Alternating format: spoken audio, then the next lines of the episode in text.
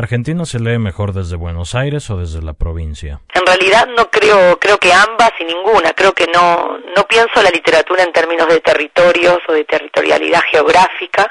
Creo que lo que determina una literatura, una manera de escribir es la visión del que escribe, ¿no? Del autor. Esto es válido para cualquier país, viva donde viva, haya nacido donde haya nacido, transcurra donde transcurra la historia que se está contando, ¿no? El cuento o la novela. Así que Buenos Aires es el centro, pero admite también una visión periférica. Hay gente que escribe, me consta, los he leído desde Buenos Aires, habiendo nacido en Buenos Aires, pero tienen una visión, una narrativa que pareciera ser descentrada y hay autores que escriben desde la periferia o desde las provincias, desde el interior, pero tienen tal vez una poética, una mirada de centro, de capital o más cosmopolita. Entonces creo que Argentina se lee desde la provincia y desde Buenos Aires e incluso agrego desde el exterior, ¿no? Yo vivo en Francia, en el campo y creo que de alguna manera también hay rastros de la argentinidad de alguna manera y estoy desde afuera, ¿no?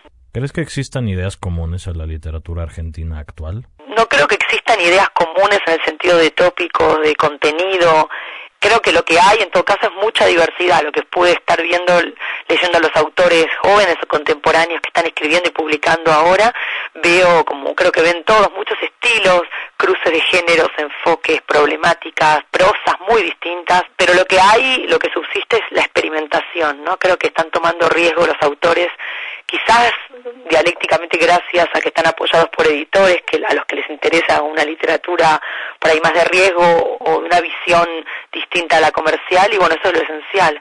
Así que creo que si hay ideas comunes son las ideas comunes universales, pero sobre todo lo que hay es diferencia. Al leer y al escribir, ¿prefieres una crónica realista o un cuento fantástico?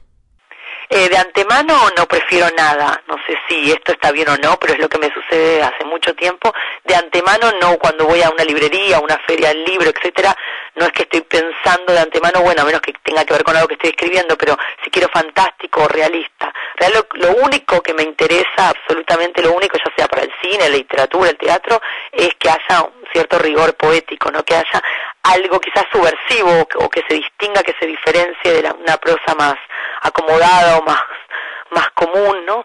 Eso es lo que busco, ¿no? Alguien que, que, tenga una violencia, algo distinto para contar.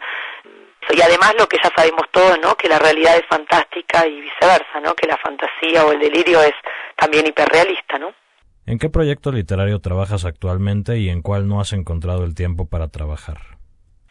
Actualmente trabajo mm, sobre una próxima novela, en una novela, recién estoy en los comienzos, justamente, bueno, en, la, en vuestra revista Letras Libres se va a publicar unas notas, fragmentos de esa, lo que será esa novela, y mm, por ahora tentativamente le he puesto como título Morbo, y son dos hermanos gemelos en medio de, del bosque, ¿no? Intentando cazar y cortar árboles, etcétera, para sobrevivir, y bueno, en medio de la muerte del padre de ambos, así que bueno, de todo un cataclismo que les sucede. Pero bueno, eso es lo que estoy ahora intentando.